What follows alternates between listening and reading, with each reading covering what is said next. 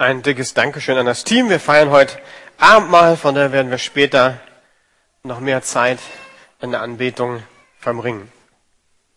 Wir befinden uns gerade in einer Predigtreihe oder ein Thema, was uns beschäftigt, ist Gemeinde in Um und Aufbruch, weil es viele Veränderungen in der Lukasgemeinde gibt.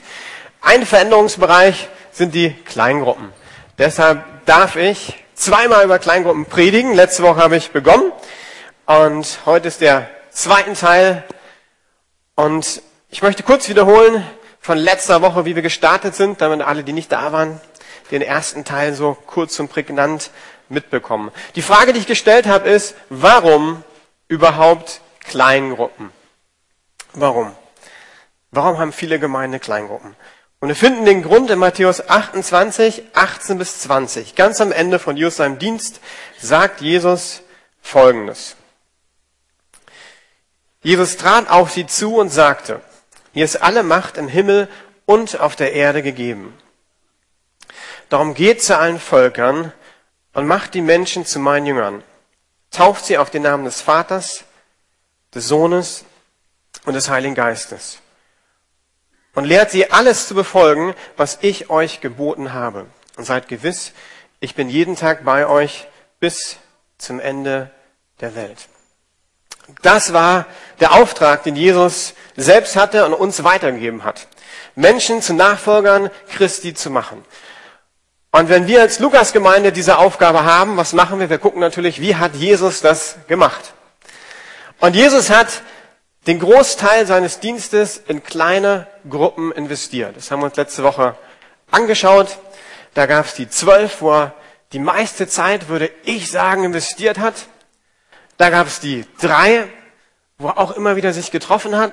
Und da gab es den einen, den Petrus, auf den hat er ein ganz spezielles Augenmerk gehabt. Das war der zukünftige Leiter der ersten Gemeinde.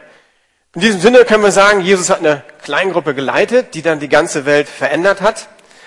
Er hat auch eine Minigruppe gehabt, eine kleine Gruppe von Männern, mit denen er zusammen unterwegs war und ihr geschult hat. Und dann gab es diese eine Person, eine Art Zweierschaft oder Mentoring, wo Jesus besonders investiert hat. Und diese Gruppen waren ein Rahmen, um Nachfolge zu leben. Kleingruppen in sich selbst sind kein Ziel, sondern Nachfolge ist das Ziel von Kleingruppen. Deshalb haben wir als Kleingruppenteam Folgendes definiert. Und wenn du letzte Woche nicht da warst, dann darfst du jetzt besonders aufpassen. Unser Ziel als Kleingruppenteam ist, dass jedes Gemeindemitglied oder aber jeder Gottesdienstbesucher, das könntest du sein zum Beispiel, Teil einer Kleingruppe ist, in der Gott begegnet, im Glauben wächst, sein Leben teilt, Jesus bekannt macht und seine Gaben einbringt. Das kann eine klassische Kleingruppe sein, so mit zwölf Leuten. Ich denke, das ist richtig gut. Wenn das nicht geht, kann es manchmal eine Minigruppe sein, einfach weil Konstellationen sich verändern im Leben oder aber einfach zwei Personen, die sich treffen. Wenn wir uns treffen, ist ja die große Frage, wie soll denn das überhaupt aussehen, egal ob zwei, drei, vier oder zwölf. Und ich habe so drei Punkte von Jesus abgeleitet letzte Woche und zwei Punkte werde ich heute aus der Apostelgeschichte ableiten. Wir hatten schon angeguckt, Nachfolge. Wenn wir kleine Gruppen anschauen und Jesus angucken, dann war es ganz klar, Jesus war der Mittelpunkt dieser Kleingruppe. Jesus sagte, folgt mir nach. Wen sollen sie nachfolgen? Jesus. Relativ einfach. Es ging in der Kleingruppe um Jesus. Und egal in welcher Kleingruppe du in der Lukasgemeinde bist, es soll eigentlich um Jesus gehen. Wenn das nicht der Fall ist, dann sollten wir das ändern. Es ging darum, bei den Jüngern Veränderungen zu erleben. Das heißt, jeder wächst. Jeder ist irgendwie dabei, Jesus ähnlicher zu werden. Und dann haben wir bei den Jüngern gesehen, sie waren herausgefordert, das Reich Gottes weiterzugeben. Also jeder macht Gott bekannt. Sie wurden ausgesandt von Jesus, selbst aktiv zu werden. Und heute wollen wir uns die Punkte 4 und 5 angucken. Gemeinschaft zu leben. Da haben bestimmt manche schon drauf gewartet, haben gedacht, das ist doch der erste Punkt. Denke ich nicht. Ähm, und dann dieser Punkt Gaben einzubringen.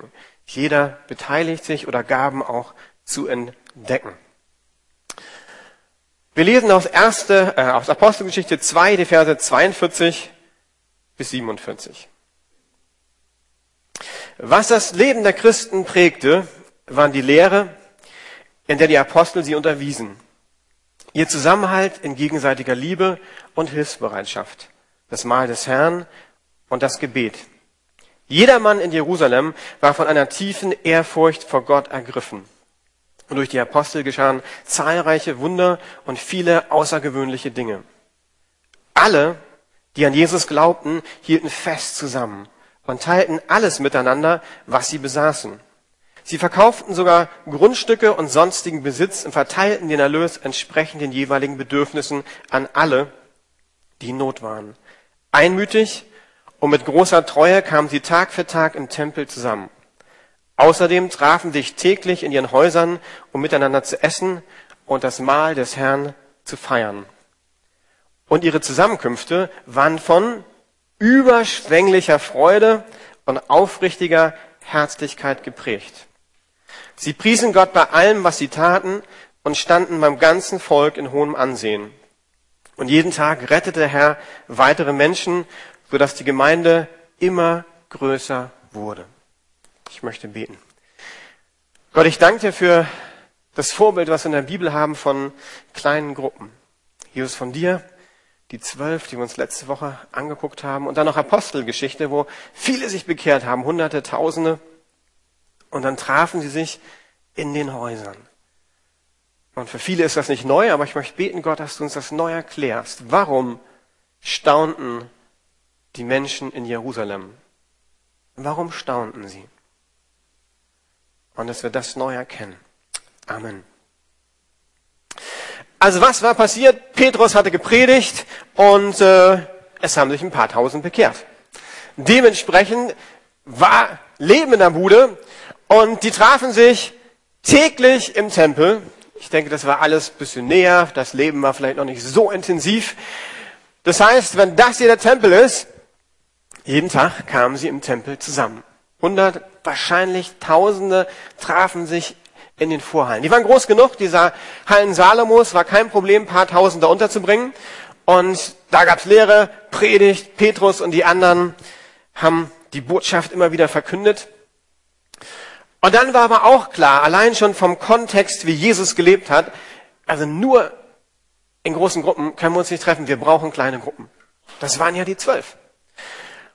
Und deshalb können wir sofort lesen, sie trafen sich zu Hause. Also Gemeinschaft in einer großen Gruppe ist auch nur bedingt lebbar. Wenn ich euch sagen würde, komm, lass uns Gemeinschaft leben. Nächste Woche. Los geht's. Also wenn ich jetzt da unten sitzen würde, ich denken, Klaus, ja, das ist nett. Also, wir sind vielleicht ungefähr 300 Leute. Äh, ja, wie geht denn das? Das geht nicht.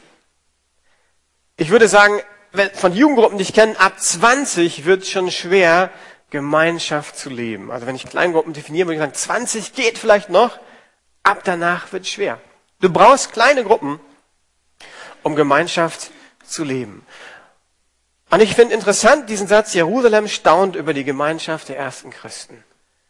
Also nehmen wir das bei uns.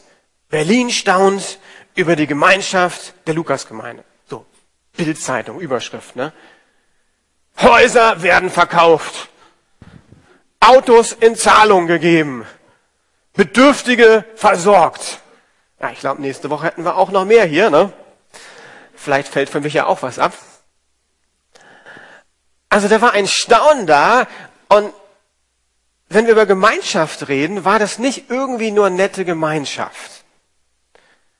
Und wenn du jetzt deine Kleingruppe anguckst und wenn du zu Gast bist, eigentlich würde ich sagen, alle fünf Werte sollten, wenn du eine Ehe hast, deine Ehewerte sein.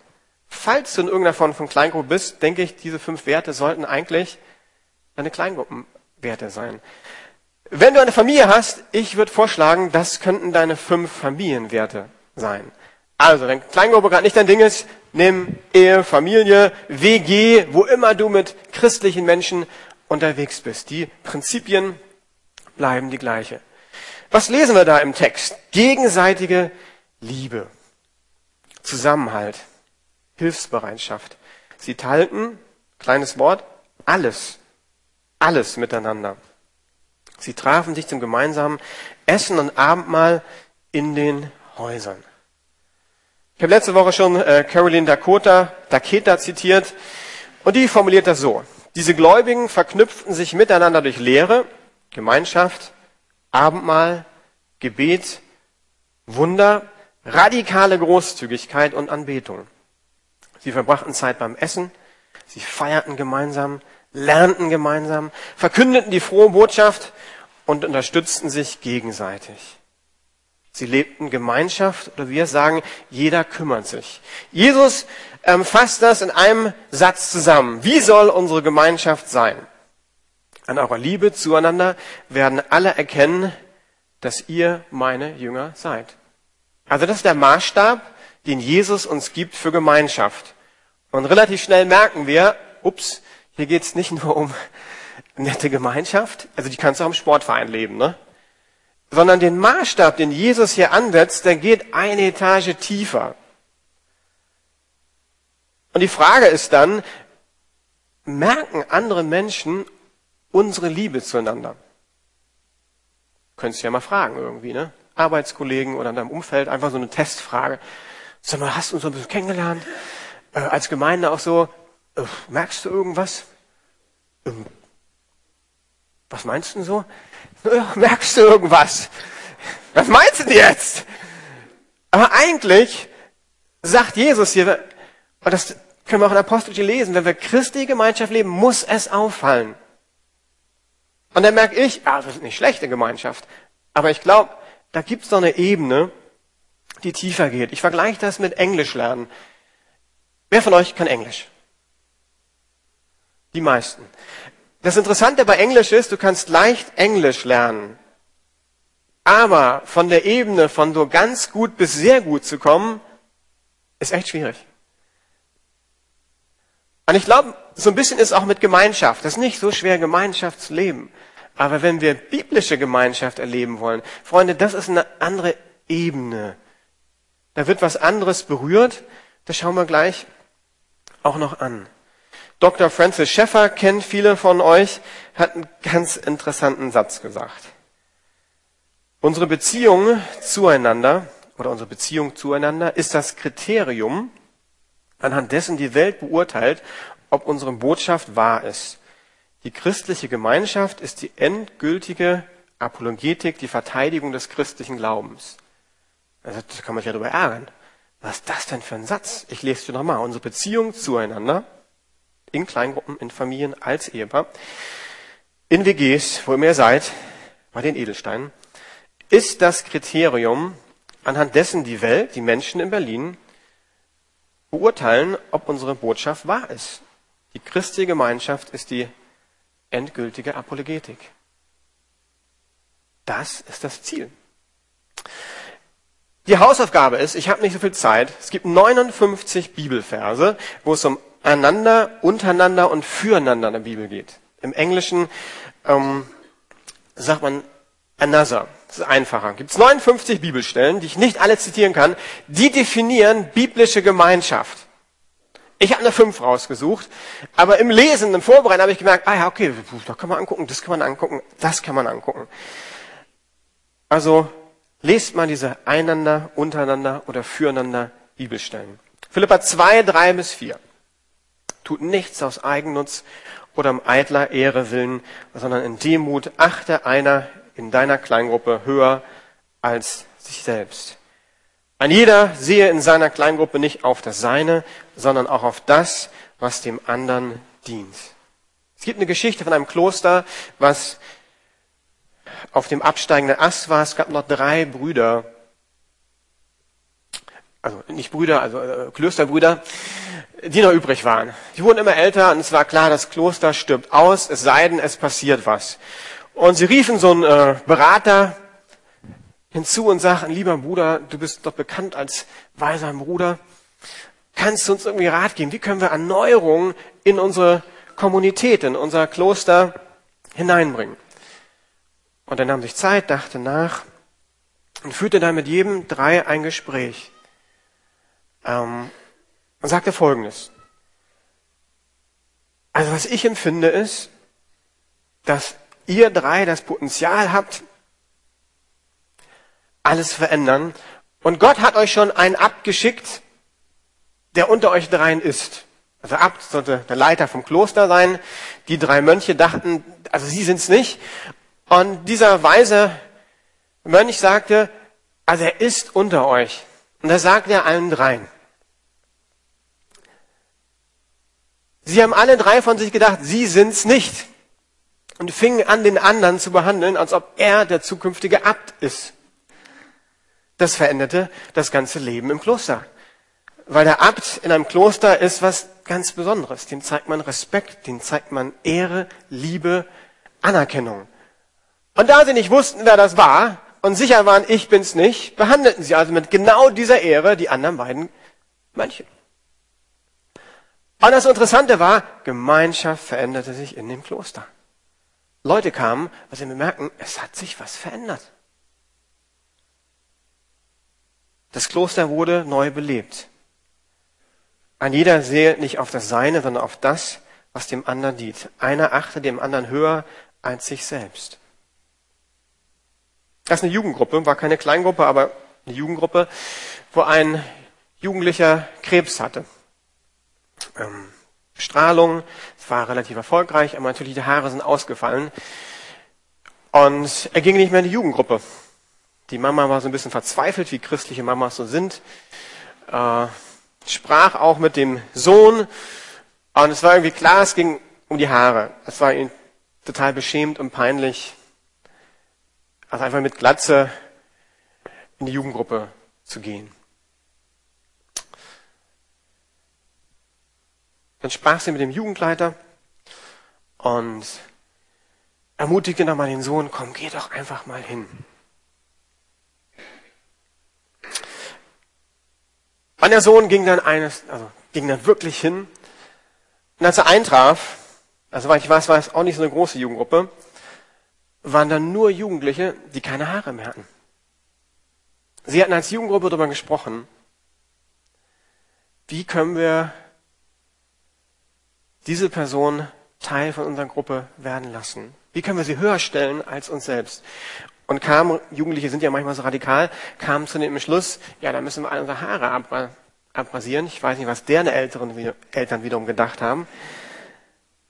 Und dann merke ich, ja, das ist eine radikale Hingabe an Gemeinschaft, die tiefer geht. Römer 15, Vers 7. Darum nehmt einander an, wie Christus euch angenommen hat, zu Gottes Lob. Manchmal sind es ja die kleinen Worte, die was ändern. Ne? Also wie sollen wir uns annehmen und, und warum?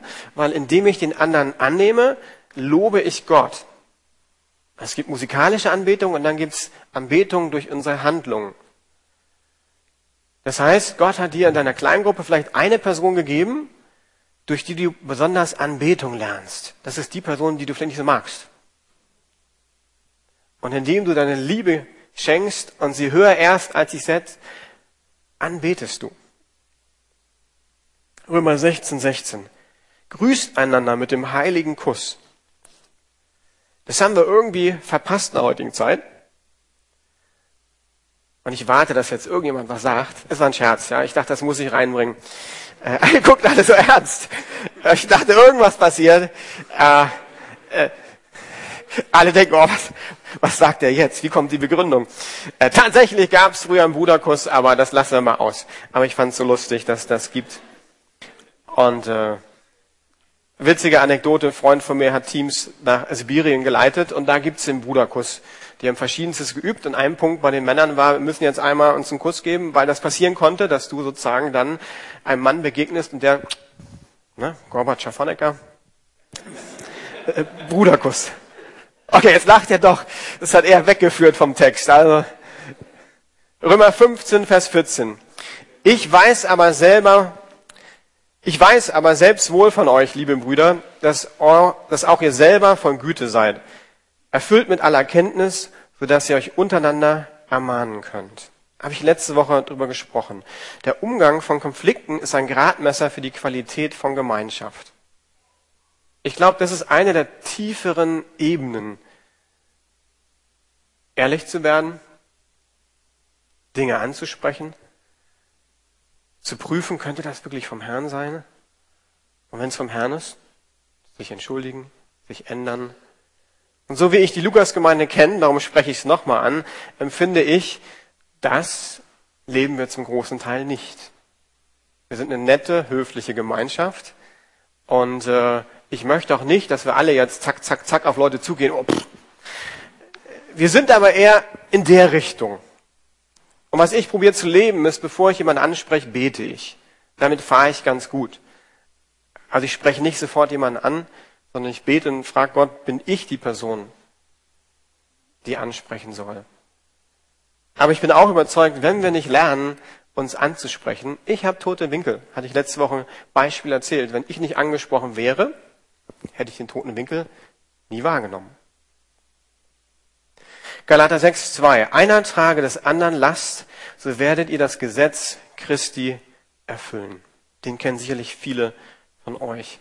Wir haben einen afrikanischen Bruder viele Jahre gehabt in einer Kleingruppe, in meiner Kleingruppe, in anderen Kleingruppen. Und er war psychisch krank. Und der kam total treu. Dann schlief er meist ein, hat auch Medikamente genommen.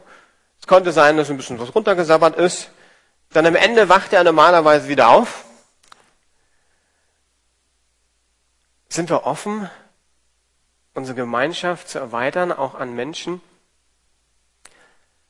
denen es nicht so gut geht, die eine Geschichte im Leben haben. Ich war so glücklich über die Kleingruppenleiter.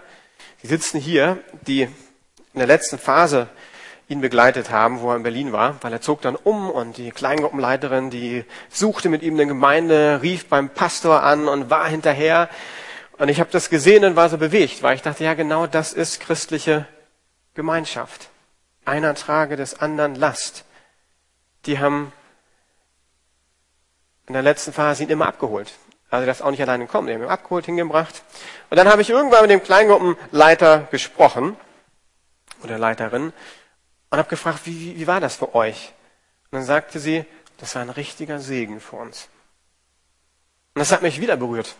Wie sehen wir Menschen, denen es nicht so gut geht?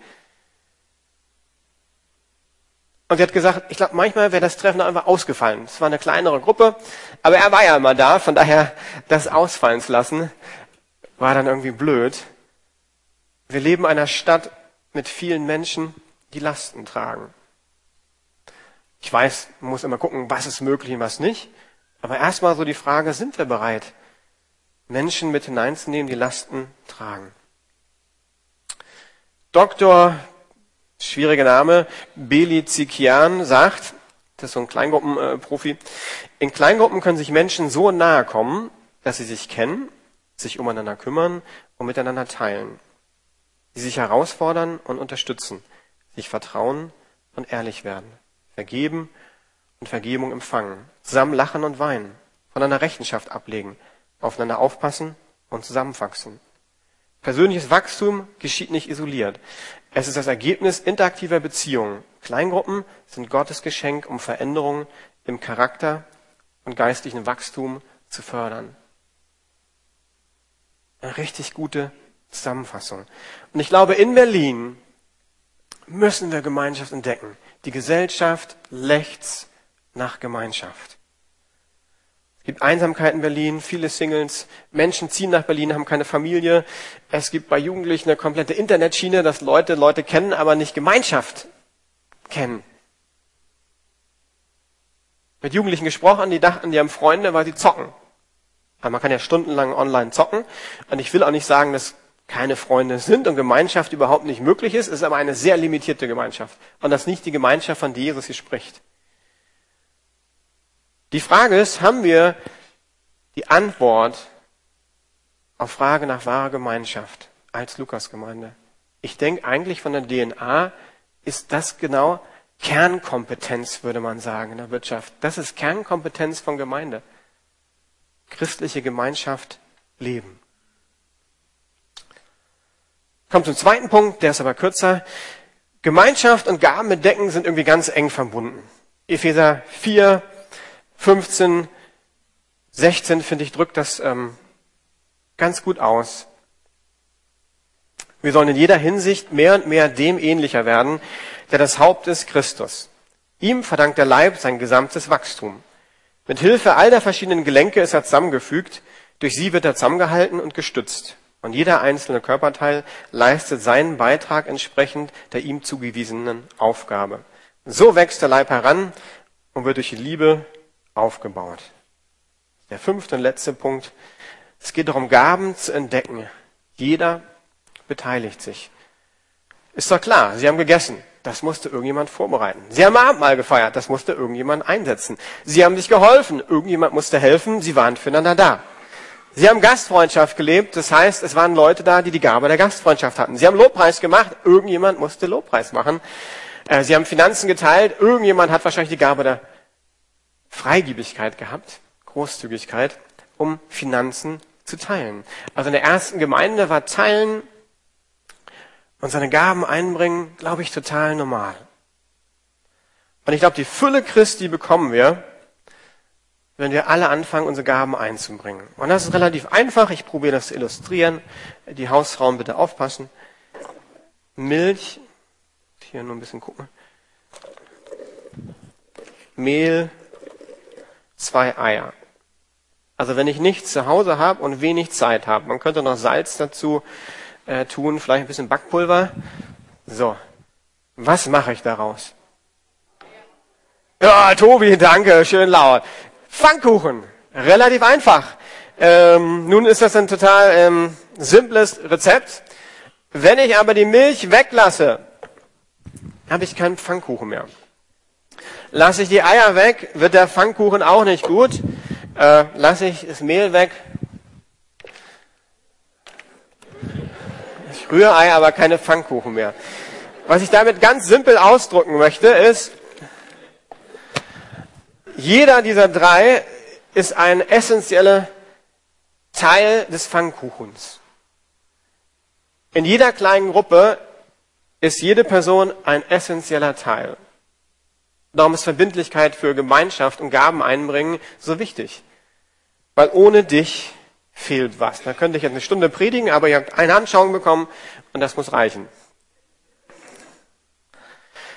Es geht darum, Gaben zu entdecken in kleinen Gruppen.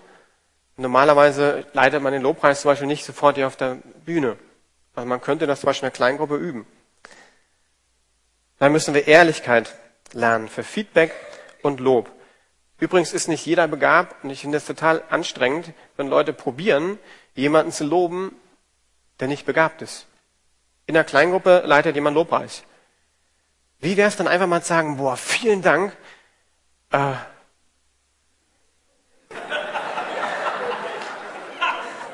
vielleicht können wir nächste Woche was anderes ausprobieren. Also nicht total direkt, aber Mann, wir sind alles Christen, wir sind auf dem Weg und wenn er nicht die Gabe hat, lass uns doch liebevoll sagen, er hat die Gabe nicht und nicht rumeiern. Das gehört zur Gemeinschaft dazu. Gaben einbringen. Äh, nur für die Kleingruppen. Ich bin kein Fan von jeder kommt mal dran. Weil wozu gibt's denn Gaben? Wenn jeder mal dran kommt, dann haben wir alle Unigaben oder wie? Ja, also zum Beispiel, jeder macht mal Thema. Also ich bin kein Fan davon. Warum? Ich habe Leute gehabt, die einfach kein gutes Thema gemacht haben und die sind auch nicht begabt. Und das ist auch nicht schlimm, weil sie andere Gaben haben. Von daher glaube ich, Kleingruppen sind super Gaben zu entdecken, aber wir müssen da Feedback und Lob geben. Das ist toll, man kann seine Gaben einbringen, aber lass uns wirklich Gaben einbringen. Und ich glaube, wenn das zusammenkommt, dann haben wir Gottes Kraft. Epheser 5 kennt viele bestimmt von euch.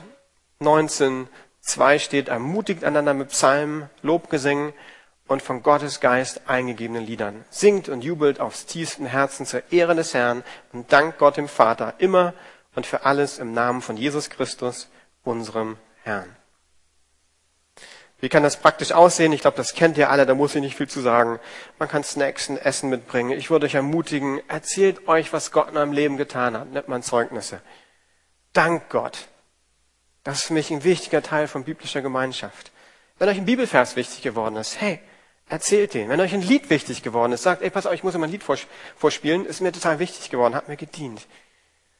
Finanziell unterstützen. Wenn jemand wenig hat, auch zu sagen, hey, wir legen Geld zusammen, wir helfen. Und damit das passiert, musst du vorbereitet zur Kleingruppe kommen.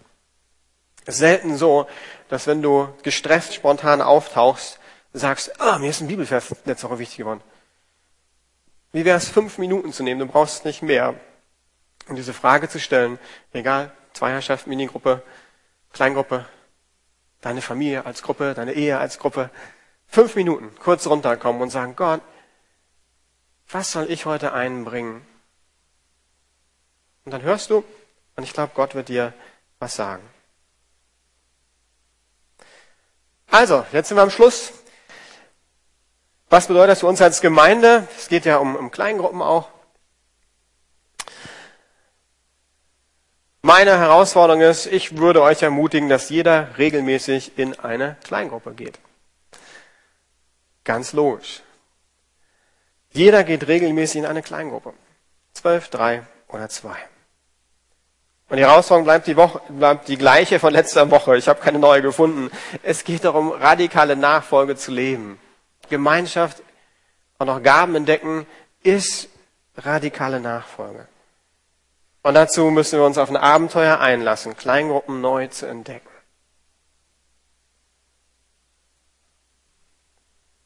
Ich bete. Gott, mich hat das selbst bewegt in der Vorbereitung für eine Gemeinschaft anzugucken. Und dann zu sehen, boah, Jesus, du hast irgendwie eine Tiefe in Gemeinschaft, die du gelebt hast, aber auch die in der Apostelgeschichte sichtbar wird, die zumindest ich noch nicht lebe. Und ich möchte mich öffnen, einfach das Neue zu entdecken. Ich möchte für uns als Gemeinde beten, dass wir das neu entdecken. Eine Tiefe von Gemeinschaft, die unser Umfeld beeinflusst. Und ich danke dir, dass wir das nicht aus eigener Kraft kurbeln müssen, sondern dass du uns deinen Heiligen Geist gegeben hast. Und mit dem sollen wir Leben gestalten, Kleingruppen gestalten. Und ich möchte bitten für nächste Woche, Gott, dass du in unsere Kleingruppen reinkommst. Dass du neu sprichst, wer soll in Kleingruppen hineingehen? Oder vielleicht soll ich eine Minigruppe anfangen und eine Zweierschaft. Bete um Veränderungen in dieser Stadt durch unsere Gemeinschaft zueinander. Amen.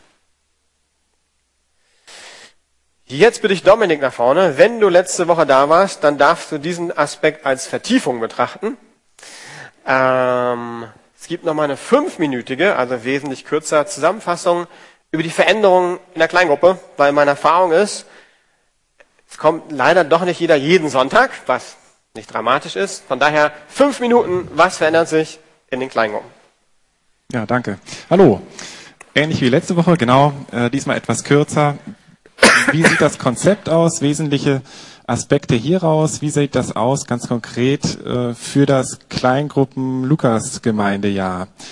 Ähm, vielleicht, wenn wir zur ersten Folie gehen. Wir haben Kleingruppen. Wir haben ganz klassische Kleingruppen. Das ist das, was wir bisher haben seit eh und je. Was jetzt neu ist oder wieder neu ist, ist, dass wir in Trimestern denken. Das haben wir hier versucht darzustellen. Das sind ähm, drei Phasen, die natürlich unterbrochen sind durch einmal die Sommerferien, durch die Weihnachtszeit und durch die Osterferien. Ähm, jetzt zuletzt hatten wir ja beispielsweise, das ist für uns das dritte Trimester, das Bibelprojekt. Und ähm, die Kleingruppen, die liefen bisher so ein bisschen ähm, ohne Auswertung, das ist ein wesentlicher Aspekt, der bei uns in der, im Konzept vorkommt. Ähm, wir möchten auswerten und das auch am Ende des Trimesters. Wir möchten auch einen Einstieg und einen Ausstieg ermöglichen. Das war bisher auch nicht so ganz so leicht möglich. Und das ermöglicht auch das Denken und das Leben in Trimestern. Und die Auswertung, die soll nicht nur für die Gruppe sein, das macht auch nicht nur der Kleingruppenleiter für sich, das macht auch jeder Einzelne. Jeder Einzelne überlegt für sich, was ist mein nächster Schritt. Das soll am Ende des Trimesters auch erfolgen, sodass wir über das Jahr hinweg uns auch konkret fragen können, was mache ich, wie läuft es in der Gruppe, wie sieht das für mich aus, ähm, ist für mich vielleicht eine Kleingruppe Spezial dran im nächsten Trimester. Das ist ja auch eine Neuerung, die wir jetzt haben werden. Da können wir auch schon auf die nächste Folie gehen. Das sind die Kleingruppen Spezial. Worum geht es da konkret? Das sind themenorientierte Kleingruppen. Und die leben die Werte der Kleingruppen. Das sind echte Kleingruppen und das sind keine Seminare. Das sind Themen, von denen die Gemeindeleitung sagt, die sind wichtig für jeden Einzelnen. Da bedarf es einer Vertiefung und das möchten wir anbieten in Kleingruppen. Wir möchten keine Seminare mehr veranstalten. So haben wir im Prinzip zwei Fliegen mit einer Klappe geschlagen. Wir haben die Themen ähm, verankert und wir haben Kleingruppen hierzu. Und ähm, jetzt konkret läuft eine Anmeldephase für das erste Trimester. Wir bieten acht verschiedene Kleingruppen spezial an. Die Themen seht ihr hier und im Foyer gibt es auch eine Pinwand, bei der ihr auch noch weitere Informationen erhaltet.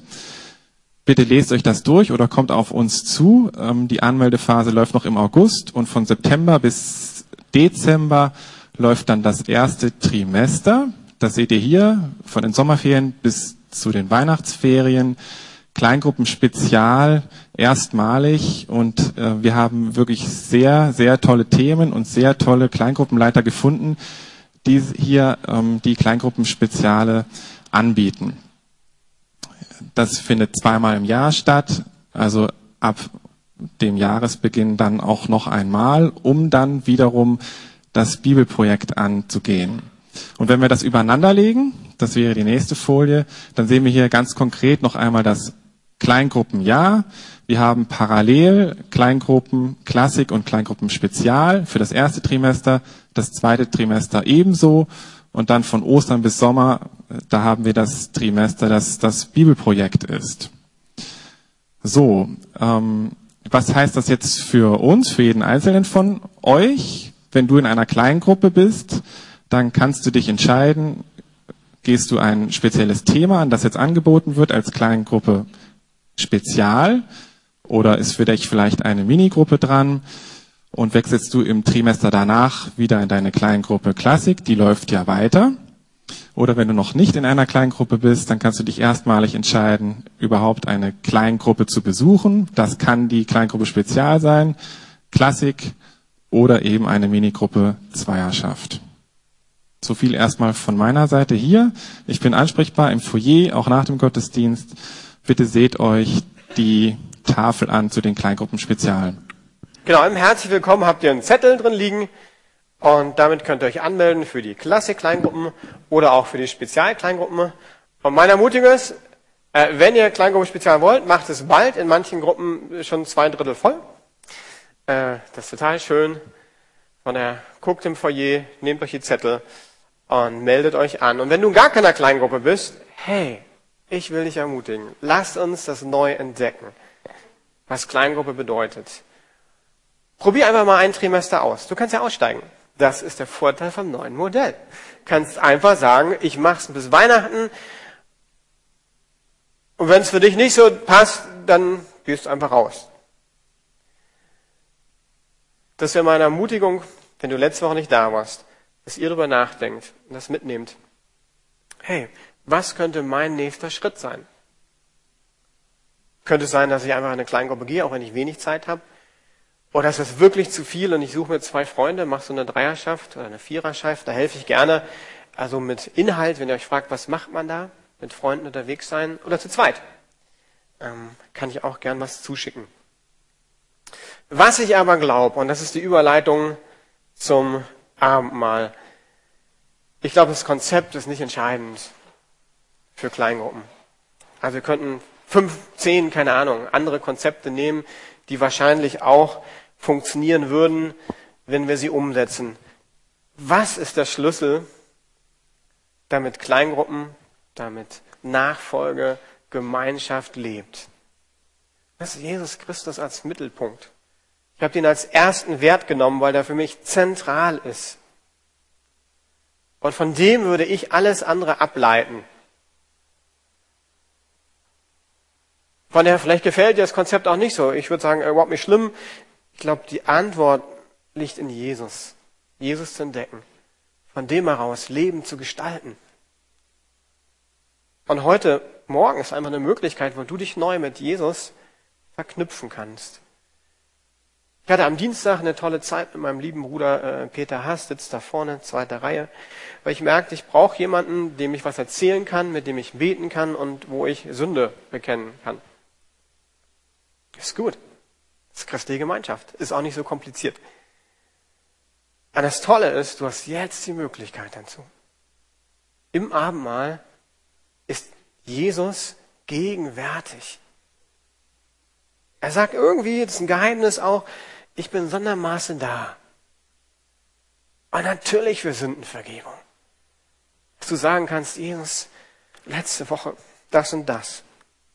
Und du hast gleich die Möglichkeit, wir sprechen ein Sündenbekenntnis, das einfach Gott zu geben. Und dann möchte ich dir Vergebung zusprechen. Wenn du krank bist, dann ist auch, glaube ich, im Abendmahl Kraft Gottes. Dass ich erwarte irgendwie, dass Gott da ist. Wenn du eine Trockenzeit hast als Christ, irgendwie passiert nicht viel. Hey, komm zu Jesus im Abendmahl. Wenn du einfach hier gelandet bist, noch gar kein Christ, im Abendmahl hast du gleich die Möglichkeit zu sagen, ich verstehe nicht alles, aber diesen Jesus will ich kennenlernen. Du kannst heute Morgen dein Leben Jesus geben. Ich möchte beten und dann nehmen wir einfach eine Minute Stille weil die Bibel uns ermutigt, unser Herzen zu prüfen. Wir sollen nicht einfach so, hopp, Abendmahl cool, Liebe Gottes empfangen, sondern wirklich so vorbereitet ins Abendmahl kommen.